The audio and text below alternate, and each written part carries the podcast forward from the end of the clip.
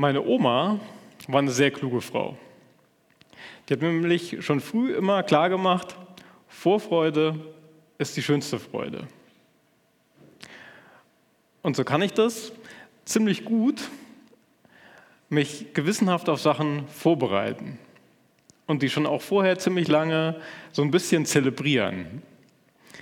Und ganz akut wurde das vor ein paar Jahren mit einem Urlaub, mit einer Urlaubsreise nach Marokko.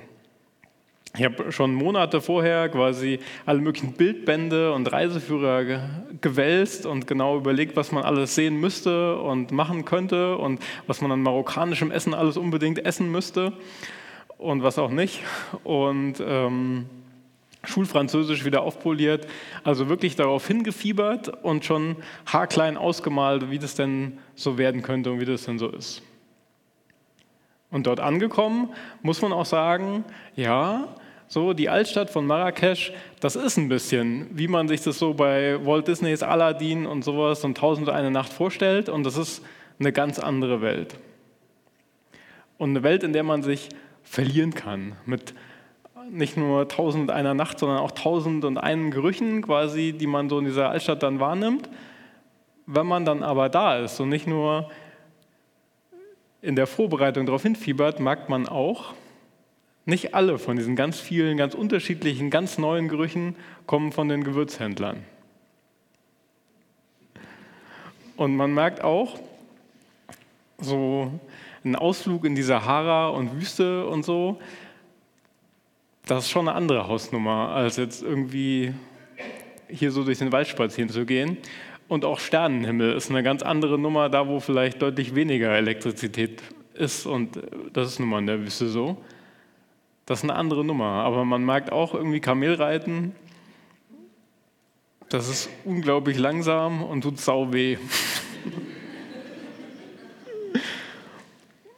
Und so ist es dann irgendwie mit so Urlaubsreisen oder zumindest mit so Reisen nach Marokko dann häufig ganz anders, als man sich das lange vorher vorstellt, lange vorher ausmalt. Und man muss dann nicht enttäuscht sein, es ist trotzdem ein sehr, sehr gelungener, ganz, ganz schöner Urlaub gewesen, aber eben auch ganz anders, als man sich ausgemalt hat. Und ich glaube, das ist im Leben häufig so.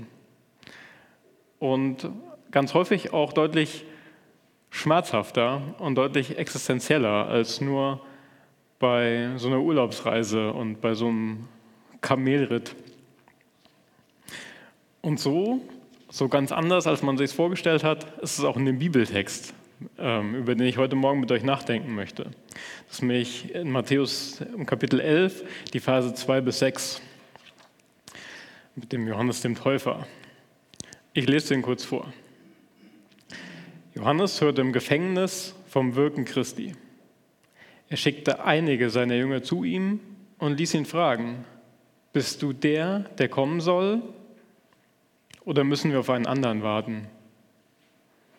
Jesus gab ihnen zur Antwort, geht zu Johannes und berichtet ihm, was ihr hört und was ihr seht.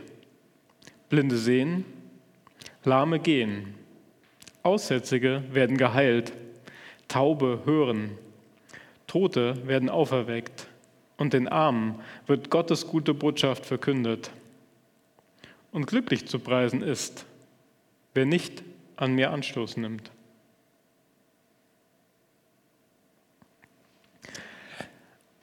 Das ist spannend, weil es deutlich anders ist, als man Johannes den Täufer sonst kennt. So aus den hintersten Ecken der Sonntagsschulbildung würde man vielleicht denken, hey, das ist doch eigentlich dieser Täufer, der dann so ganz fancy in Kamelhaar und mit Heuschrecken und sowas dann auftritt und zu dem Tausende von Menschen strömen, um sich taufen zu lassen. So ein richtiges Happening und jemand, der irgendwie dann doch relativ vollmächtig Umkehr und Buße predigt und das gar nicht so vorsichtig, zaghaft, sondern mit ziemlich markigen Worten. Jemand, der sehr bestimmt auftritt. Jemand, der weiß, was er da tut und eigentlich gar nicht so jemand, der so zweifelnd im Gefängnis sitzt und sich bei allem gar nicht mehr so sicher ist.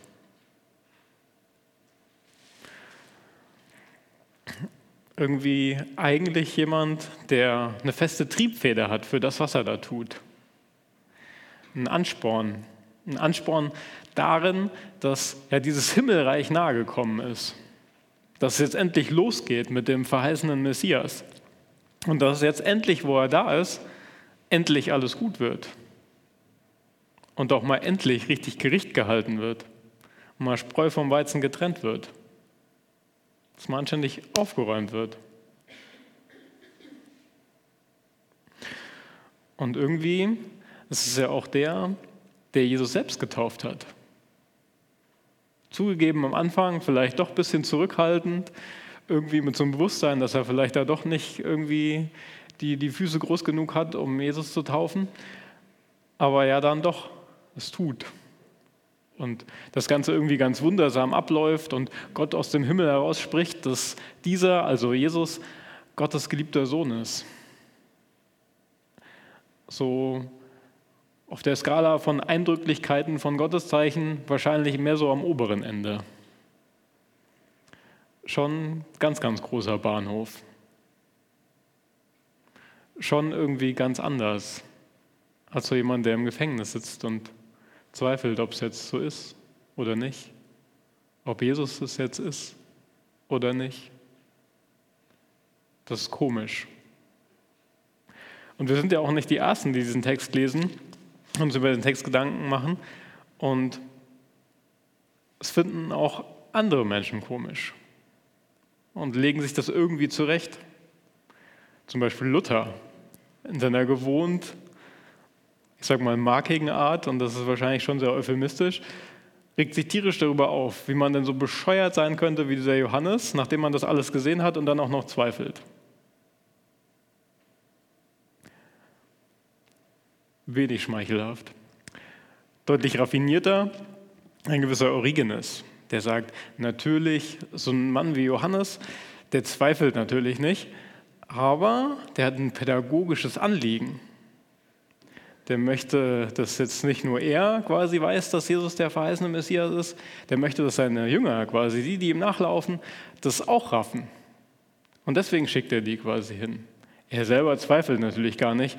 Er schickt es so vor, quasi, um es seinen Jüngern leichter zu machen. Ausgeklügelter Pädagoge. Deutlich, deutlich schmeichelhafter. Ich glaube aber genauso daneben liegend oder meines Erachtens genauso daneben liegend wie der tobsüchtige Luther. Ich glaube, Johannes zweifelt wirklich. Ich glaube, er ist wirklich irr geworden ob Jesus dieser verheißene Messias ist, ob das alles so stimmt. Und irgendwie kann ich es auch verstehen, wenn man darauf hinfiebert, dass jetzt alles endlich gut wird. Und nicht nur darauf hinfiebert, sondern sein gesamtes Leben darauf ausrichtet. So seinen gesamten Lebensstil, seinen gesamten Broterwerb, in Anführungszeichen natürlich so als Täufer, ich weiß nicht, ob da viel bei rumkam, aber sein, sein gesamtes Tagewerk darauf ausrichtet,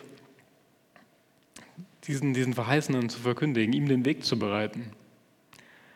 Und dann das so anders kommt, als man denkt. Nämlich so gar nicht auf einmal alles gut, sondern auf einmal so im Knast sitzend und hoffend, dass es irgendwie lebend aus der Nummer rauskommt. Dann kann ich das verstehen, dass man irr wird, dass man zweifelt dann ist das, glaube ich, eine gesunde Reaktion. Weil irgendwie war ja auch von diesem fulminanten, machtvollen, großen Auftreten Jesu gar nicht so viel zu sehen. Klar, das war nicht ganz unscheinbar, was er gemacht hat, aber so richtig umwälzend ja irgendwie nicht. Doch eher so im Kleinen. Hier und da mal geheilt, hier und da mal den Armen verkündet, den Ausgestoßenen zugewandt. Aber so richtig eine Umkehrung der Verhältnisse, so im großen Stil, so für alle jetzt richtig gut geworden, ist verständlich, dass man nachfragt. Verständlich, dass man ein bisschen irr wird, wenn man mit der Erwartung rangeht. Und ich kann den, den Zweifel des Johannes gut verstehen. Und ich glaube auch, dass sie zum Glauben dazugehören, dass sie normal sind. Nicht nur für so herausgehobene Personen wie Johannes, sondern für jeden, der es irgendwie mit diesem Christus hält, der an diesen glaubt. Und ich glaube, ich bin mir ziemlich sicher, es liegt am Glauben selbst. Weil irgendwie richtet sich das ja auf nichts, was man irgendwie so fassen könnte als Gegenstand dieser Welt. So, natürlich kann man irgendwie auch einem Stuhl vertrauen, dass er und, und glauben, dass er einen hält. Aber den Stuhl, den kann ich ja anfassen, untersuchen und dann aufgrund vorhergefasster Erfahrung abschätzen, ob er mein Gewicht jetzt trägt oder nicht. Und Gott als Gegenüber des Glaubens, als irgendwie Gegenstand des Vertrauens des Glaubens, ist ja irgendwie gar kein Gegenstand dieser Welt. Gar nicht so richtig fassbar, gar nicht so richtig zu untersuchen. Irgendwie so ganz anders. Und nochmal über alles hinausgehend, was man in dieser Welt so kennt. Und irgendwie gibt es ja auch kein, kein Mikroskop, was irgendwie Gott ansichtig machen könnte und auch kein Teleskop und irgendwie sonstige Messverfahren und Anfassen und Riechen kann man irgendwie auch nicht so richtig. Das ist schwierig. Das ist normal, dass das so Enthobenes auch ein Stück weit dem Zweifel ausgesetzt ist. Was Unsicheres bleibt. Und klar, Gott kann man nicht anfassen, aber Gott kann man erfahren. Und das kann man auch und da würde ich auch dahinter stehen. Aber so diese Gotteserfahrung ist auch eine schwierige Geschichte. Weil irgendwie bleibt es ja alles, ich sag mal, Erfahrung mit der Erfahrung. Wenn man so eine Gotteserfahrung macht, dann ist es ja nicht so, dass man Gott selbst auf frischer Tat ertappt, irgendwie Gott selbst berührt und anfasst oder riecht oder schmeckt oder irgendwie packt, sondern es bleibt ja irgendwie eine innerweltliche Erfahrung, in der sich dann die Erfahrung aufdrängt, dass Gott handelt, dass Gott gehandelt hat oder darin präsent ist. Das klingt jetzt erstmal sperrig, aber ich glaube, an Beispielen wird es klar. Zum Beispiel die Geburt eines Kindes. Da würden wir sagen, das ist ein Wunder, ein Handeln Gottes in dieser Welt.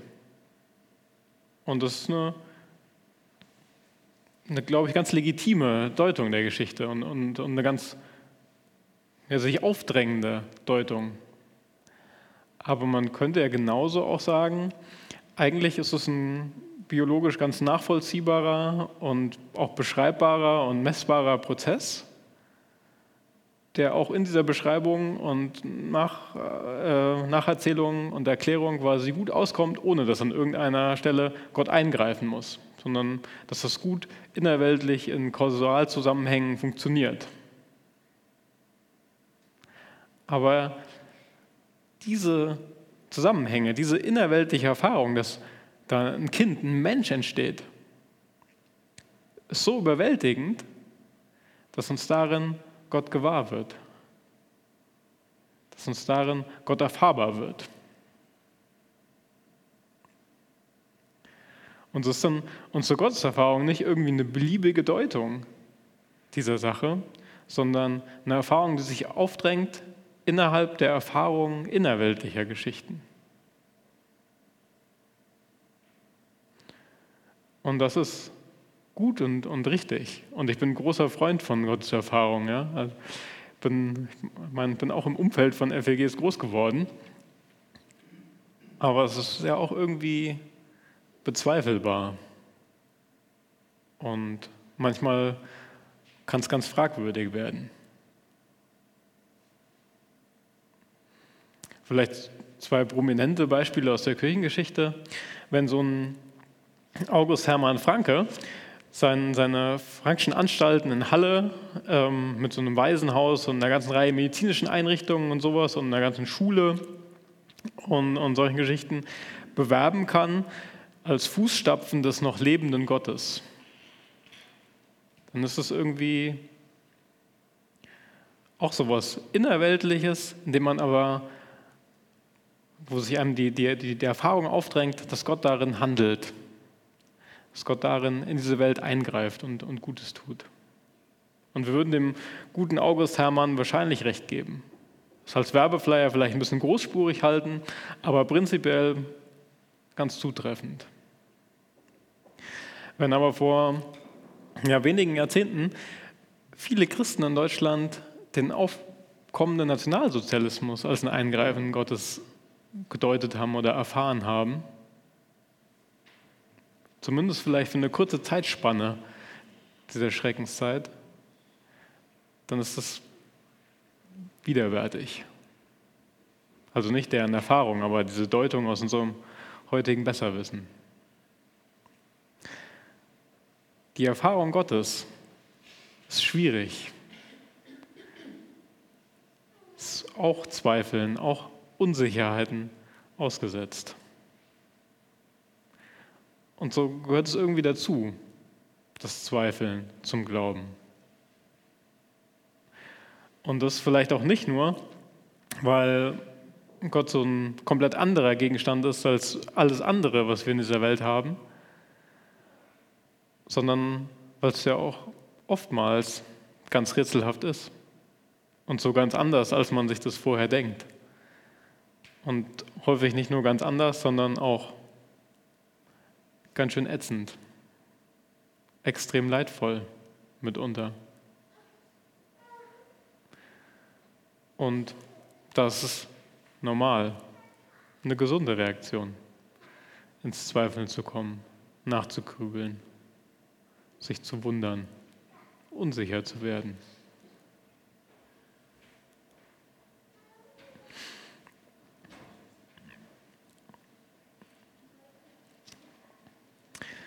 Zweifeln gehört dann irgendwie zum Glauben dazu. Ist vielleicht so die Gegenseite des, des Glaubens. Das Ganze ist vielleicht so ein bisschen wie so ein Wackelbild. In meiner Kindheit gab es die ziemlich häufig, ich glaube heute auch noch, wo man quasi von einer Seite drauf guckt und dann sieht das Bild so aus und von anderer Seite und der anderen Seite drauf guckt und dann sieht das Bild so aus. Und ich glaube, genauso ist es auch mit Glauben.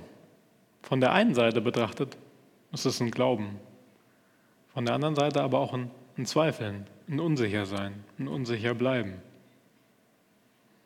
Zwei Seiten, zwei Betrachtungswinkel ein und derselben Sache.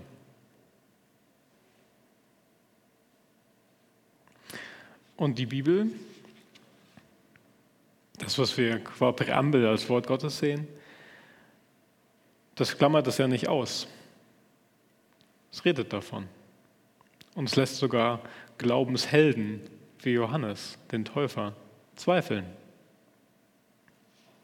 Malt es an ihnen aus. Aber schauen wir uns an, was Jesus genau diesem zweifelnden Johannes sagt, was er ihm redet. Jesus Antwort auf die Frage des Täufers oder vermittelt durch dessen Jünger ist ja im Prinzip eine ganz einfache. Es ist ein Verweis darauf, was die Menschen zu der Zeit gehört und gesehen haben. Nämlich genau das, was Jesus da irgendwie die ganze Zeit gemacht hat. Er hat sich Menschen zugewandt und Menschen geholfen. Und die Menschen in seinem Umfeld sind in irgendeiner Form heil geworden. Die wurden in ihrer Not abgeholt und ihnen wurde in ihrer Not geholfen. Blinde bekamen neue Sehkraft, Lahme konnten wieder gehen und Taube konnten wieder hören. Aussätzigen wurden von ihrer, Krankheit, wurden von ihrer Krankheit befreit und sogar Toten wurden neues Leben geschenkt. Und es ist irgendwie kein Zufall, dass genau diese Taten jetzt so aufgeführt werden und nochmal beschrieben werden. Weil wenn man jetzt in diesem Matthäusevangelium weiter vorne blättern würde, sind es genau die Sachen, von denen man liest. Und das ist auch nicht zufällig, weil wenn man dann die Bibel noch weiter vorne quasi aufschlagen würde, in verschiedensten Stellen im Buch Jesaja, dann merkt man, dass solche Zeichen, solche Heilszeichen, ähm, ja, Ausdruck der Hoffnung des, des kommenden Messias waren. Also genau sowas haben die Leute erwartet von diesem kommenden Messias. Und deswegen tut Jesus diese Sachen. Und deswegen werden sie nochmal so prominent aufgeführt. Und eigentlich ist diese Antwort ganz schön ironisch. Weil irgendwie waren es ja gerade diese Taten, die Johannes in Zweifeln gebracht haben. Er sitzt ja im Gefängnis mit seinem Bild von einem machtvollen, alles wendenden Eingreifen Jesu, hört von diesen Taten der, der Heilung und geht darüber ins Zweifeln. Das ist eigentlich ganz schön gemein, dann damit zu antworten auf die Frage, ob man denn der Kommende sei.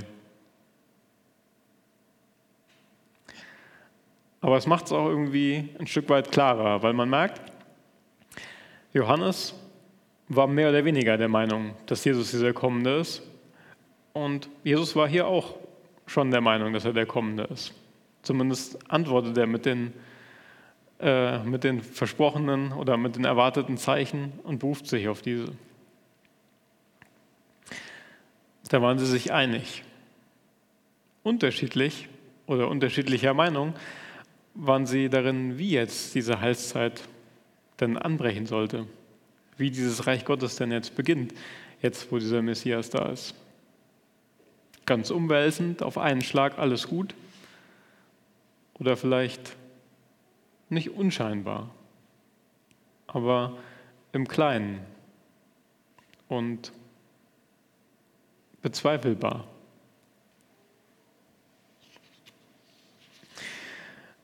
Jesus macht deutlich, dass hier sein Kommen, seine Heilszeit eben nicht kommt in einem groß angelegten Gericht, wo dann Spreu von Weizen getrennt wird und es für jeden unmittelbar klar ist. Aber darin, dass er sich Menschen zuwendet. Darin, dass Menschen geholfen wird in seiner Gegenwart. Darin, dass vor allen Dingen die Menschen, die von der Gesellschaft und von vielen anderen Menschen mehr so als die Vergessenen gelten. Dass denen geholfen wird, dass denen Hilfe zuteil wird. Dieses Reich Gottes, es kommt in Zuwendung. Nicht unscheinbar, aber anfechtbar. Und wohl dem, und das sagt der Text, der daran nicht irrwirrt, der sich darauf einlassen kann. An diese Art des kommenden Reiches, was eben nicht so da ist, dass es für jeden unbezweifelbar vor Augen steht, aber in Zuwendung zu jedem Einzelnen kommt und klein bleibt, vielleicht, zunächst klein bleibt, anfechtbar bleibt bezweifelbar bleibt. Ich glaube, der Text lädt uns dazu ein, uns darauf einzulassen, diese Art des kommenden Reiches, was heute immer noch so kommt. Nicht so, dass es jedem direkt vor Augen stände, aber in Zuwendung zu Menschen passiert. Nicht unscheinbar, aber im Kleinen, in Zuwendung. Und das ist herausfordernd und das ist schwierig, weil es den Zweifel nicht einfach so wegwischt. Und man natürlich jetzt auch irgendwie sich überlegen könnte, was sind so die fünf besten Strategien gegen Zweifel und was kann man dagegen tun. Und man gibt es vielleicht auch Sachen, die man dann irgendwie tun könnte, aber ich glaube, es hilft nicht, weil es bezweifelbar und im Kleinen bleibt. Und so bleibt uns, glaube ich, nicht viel anderes übrig, als uns darauf einzulassen, uns dieses kommende Reich von Jesus bewusst machen zu lassen, uns zeigen zu lassen, wo er in diesen vielen ganz innerweltlichen Prozessen eingreift, handelt, kommt. Dass wir ihn erfahren in den vielen, vielen innerweltlichen Erfahrungen. Vielleicht so ein bisschen wie in einem Gedicht von Hilde Domin. Nicht müde werden, sondern dem Wunder leise, wie einem Vogel, die Hand hinhalten. Ich will das gerne so versuchen.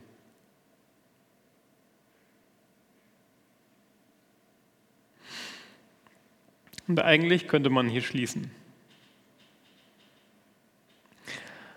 Und zugegeben, das ist nicht unbedingt die Rhetorik, die man von Wolfgang Theis in Eversbach quasi lernt, jetzt noch einen Punkt aufzumachen. Aber ich glaube, dass so ein Punkt am Ende, und das finde ich, hat Steve Jobs irgendwie der Welt klargemacht, das One More Thing am Ende, das eine, was noch kommt, das bleibt am meisten in Erinnerung. Und deswegen gebe ich euch mit, lest mal nach, schaut mal, wie Jesus, nachdem er diese Antwort gibt, weiter auf Johannes reagiert. Dreht sich rum, völlig ohne Störgefühl und kann ihn über den grünen Klee loben. Tadelt ihn oder meckert nicht einen Hauch mit ihm über seine Zweifel. Was man also sicher über Zweifel sagen kann, Jesus stört sich an denen gerade gar nicht. Amen.